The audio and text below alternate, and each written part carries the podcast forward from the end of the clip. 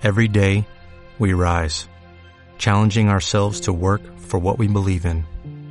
At U.S. Border Patrol, protecting our borders is more than a job, it's a calling. Agents answer the call, working together to keep our country and communities safe. If you're ready for a new mission, join U.S. Border Patrol and go beyond. Learn more at cbp.gov/careers.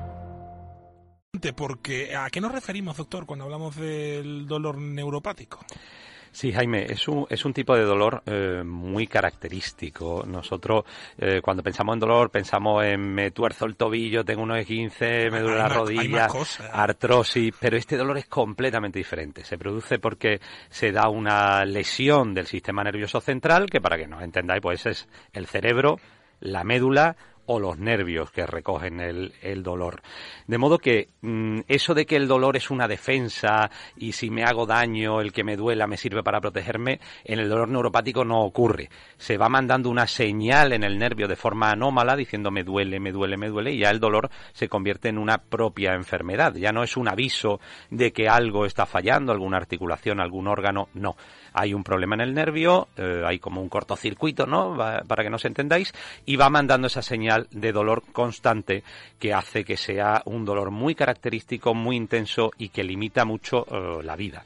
Se puede producir, pues, por un trauma, por infecciones, por toxicidad de fármacos, por muchas cuestiones, muy diverso. Mm, bueno, ¿y esto cómo se localiza, doctor? Porque tiene que ser difícil. Sí, bueno, eh, cuesta trabajo reconocerlo porque, como digo, el paciente muchas veces no nos cuenta el dolor característico que nosotros tenemos en la cabeza, sino que dice que el roce de la piel eh, le produce una sensación muy desagradable o incluso dolor, o estímulos eh, que no deberían ser dolorosos son dolorosos, como te digo, los cambios de temperatura del agua, el roce de la sábana, tiene hormigueo, un calambre que ocurre de repente, que estás hablando, por ejemplo, y de repente te da un calambre y te encoges. Fíjate que todos estos síntomas que estamos mm, contando, que son como un poco extraños, estamos hablando de que se da en el 6-10% de la población, el dolor neuropático en todas sus variantes. O sea que, que es una cuestión importante y que hay que detectar porque, como muchas veces decimos, cuanto antes se trate, los resultados van a ser mucho mejores. ¿Y cómo podemos saber que estamos ante un dolor de este tipo, un dolor neuropático?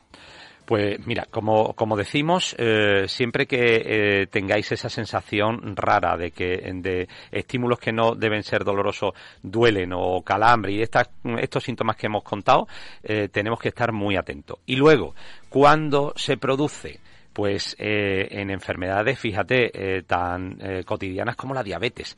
La diabetes, y muchas veces la gente no lo sabe, produce esos picos de azúcar, produce una lesión de las fibras nerviosas más finitas. ¿Dónde ocurre eso? Pues en las manos y en los pies el paciente nos va a contar que le cuesta trabajo abotonarse o si toca la guitarra, el estar con el ordenador. Eh, eso produce una neuropatía, una lesión fina de los nervios que tiene tratamiento si tenemos que acudir al médico. Pero luego otras cuestiones como infecciones, eh, el herpes zóster, la culebrina que decimos que, me que salen unas vesículas y produce dolor, pues eso es un dolor neuropático muy característico que tenemos que tratar eh, rápido. Y luego, pues no olvidarnos del trigémino, que hemos hablado muchas veces, ese dolor incapacitante de la cara, o una simple ciática. Una ciática es un dolor neuropático característico. Esto que me deja doblado por una hernia discal, pues es un dolor neuropático. Luego, pues bueno, en esclerosis múltiple, traumatismo, en muchas otras entidades. Bueno, dos preguntas en una. ¿Qué se usa? ¿Qué fármacos se usan? ¿Y cuándo hay que ir al Instituto contra el Dolor Doctor Trinidad en todas las HLAs de la provincia y de Sevilla? Pues mira, eh, ¿Cuándo ir? Lo que hemos dicho, pronto, detectarlo pronto y recibir el tratamiento lo antes posible porque van a cambiar los resultados. Y tratamiento, pues no vamos a tirar de antiinflamatorios, de paracetamol e incluso de morfina, sino que vamos a tirar de antidepresivos y antiepilépticos. Pregabalina, duloxetina, amitriptilina, ese tipo de fármacos que pensamos que el, que el médico se ha vuelto loco y que no ha dado eso por equivocación. No, interfiere sobre noradrenalina, serotonina, sobre unas señales que son las encargadas de transmitir el dolor por la neurona. De modo que vamos a conseguir manejarlo en etapas tempranas con este tipo de fármacos. Bueno, ¿y cómo, cuándo son necesarios esos tratamientos más alternativos, doctor?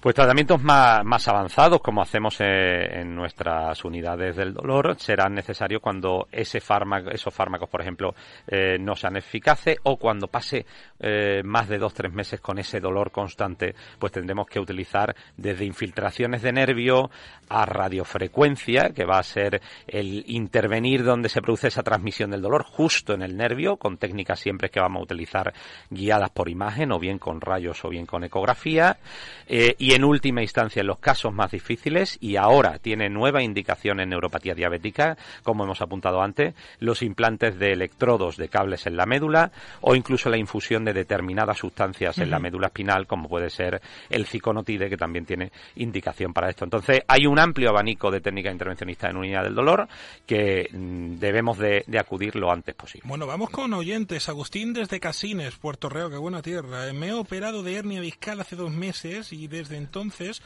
tengo un calambre muy molesto en la ingle que me va hacia el escroto, madre mía, pobrecito, y en el interior de, de la pierna. El cirujano me dice que es normal, pero a mí me resulta molesto. Obviamente, dice que qué puede hacer, doctor.